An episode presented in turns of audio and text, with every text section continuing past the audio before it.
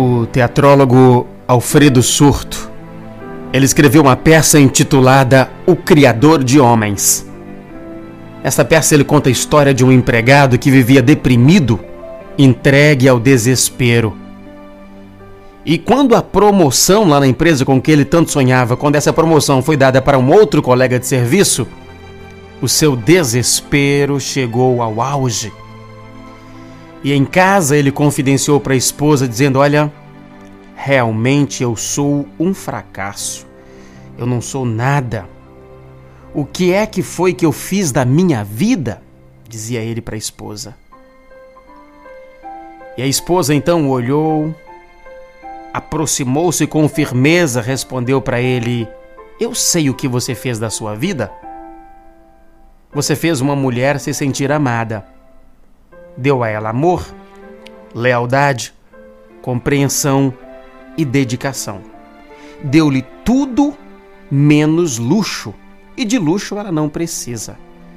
Em todos os sentidos que realmente importam, você venceu.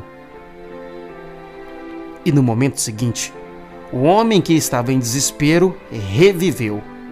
Ele encontrou um novo estímulo para prosseguir na sua luta, na perseguição do seu ideal. E o mais importante, valorizando o que ele tinha.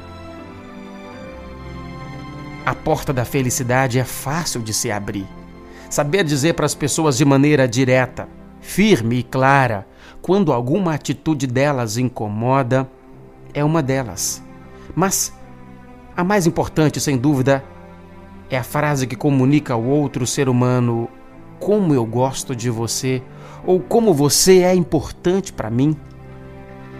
A felicidade é feita de pequenas coisas Atente-se para elas.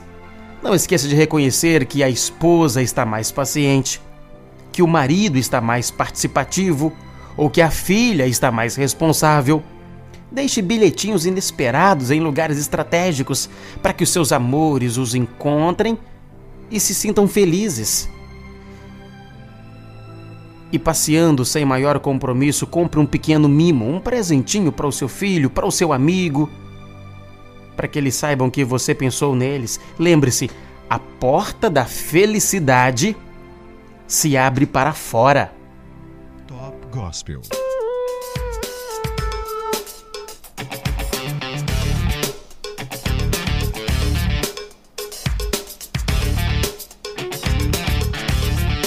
A frase do dia para você parar e pensar comigo é sobre felicidade, do Sr. Carlos Drummond de Andrade grande poeta brasileiro, Sr. Carlos Drummond, sobre felicidade, teria dito: